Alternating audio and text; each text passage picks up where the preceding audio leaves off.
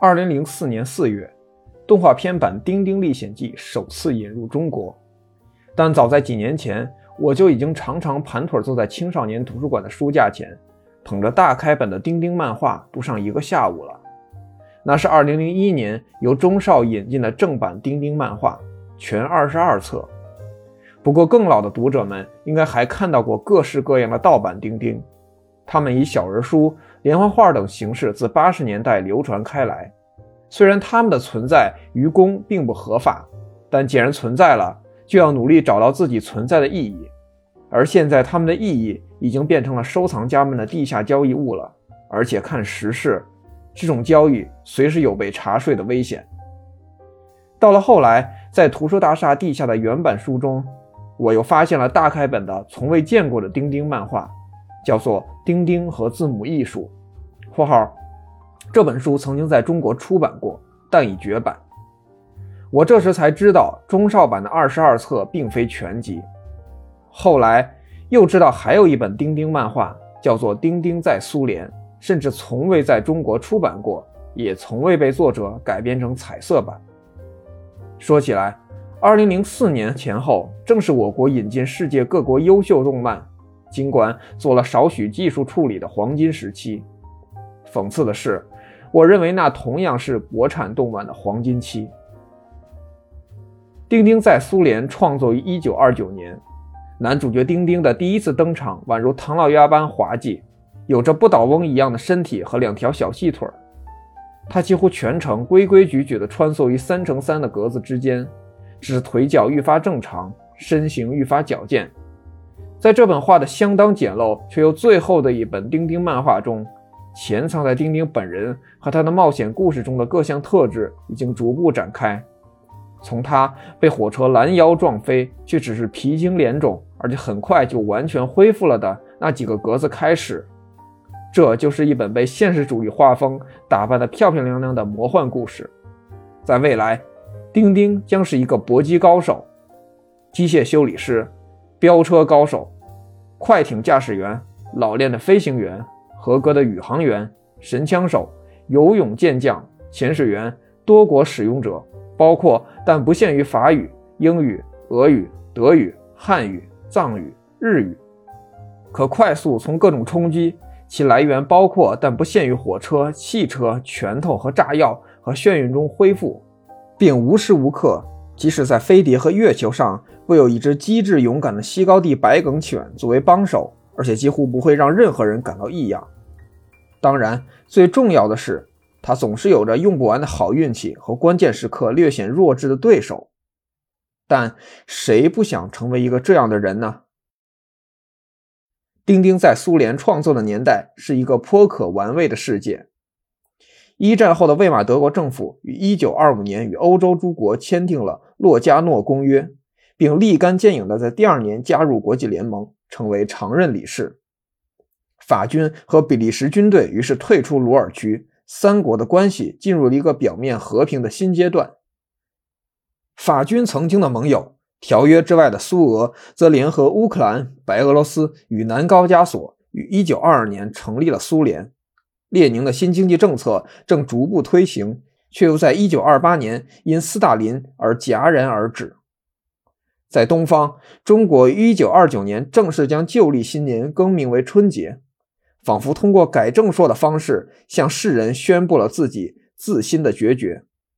而且在同一年从埃尔热的祖国比利时那里收回了他在天津的租界。三者在这本漫画中各自扮演了各自的角色。柏林是对抗红色帝国的前哨站，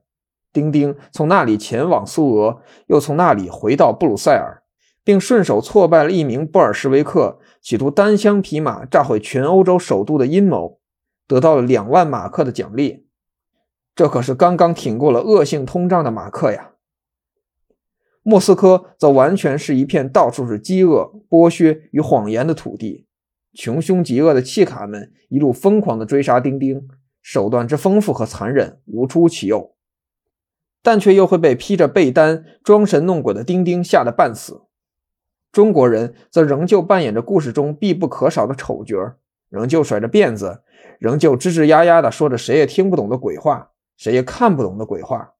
准备对正义的主角大刑伺候。无怪乎创作推理小说有一条规矩：不许有中国人。看来我们的改正说全没奏效。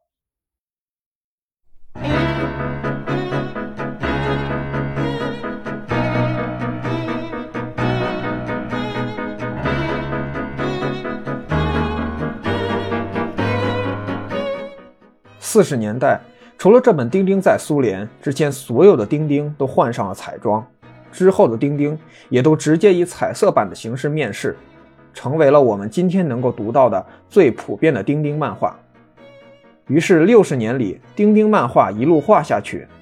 丁丁和他的白梗犬几乎踏遍了地球上的所有角落，就连月球都留下了他们的足迹，甚至外星人也向他们伸出了来自宇宙的友谊之手。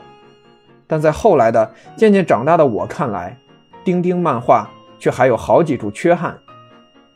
一是丁丁从没兄弟父母，甚至还不如石头里蹦出来的猴子，好歹有个身世的交代。这些内容应该是被作者刻意略去了，但放到今天看却是不可思议的，因为由此少了许多可以铺陈的故事。二是漫画里缺少一两个重要的年轻女性角色，这应该又是被作者刻意略去了。但埃尔热本人却绝不是一个不解风情的老实人，这放到今天看来更加的不可思议，也少了更多的可以铺陈的故事。一九七六年，埃尔热去世了，留下了半部丁丁画稿及《丁丁和字母艺术》，一首一尾两部永远停留在黑白世界的丁丁，仿佛在出发了近六十年后，重新回到了起点，一个纯粹由线条构成的冒险世界。在这最后半部作品中，埃尔热尽情嘲笑了滑稽荒谬的所谓现代艺术，更是借阿道克船长在态度上的变化，道出了他们之所以能够走红的秘密。欣赏怪异的艺术本身是品味的象征，是社交的手段，更是捍卫自尊和所属阶级的顺手兵刃。或许比故事本身更能引人遐想的是，在这本钉钉和字母艺术中。第一次出现了一位或许会在故事中起到关键作用的年轻女性角色——范德桑德小姐。甚至在《好事者》的补完版中，尽管不论是在线条还是上色均十分拙劣，这位范德桑德小姐向丁丁深情告白。也许这也是丁丁最好的归宿。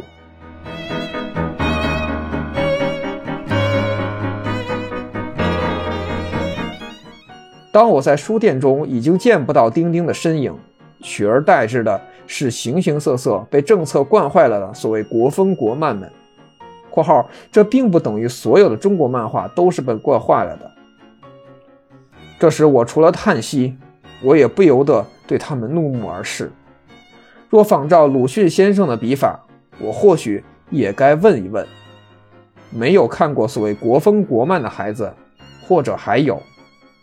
救救孩子！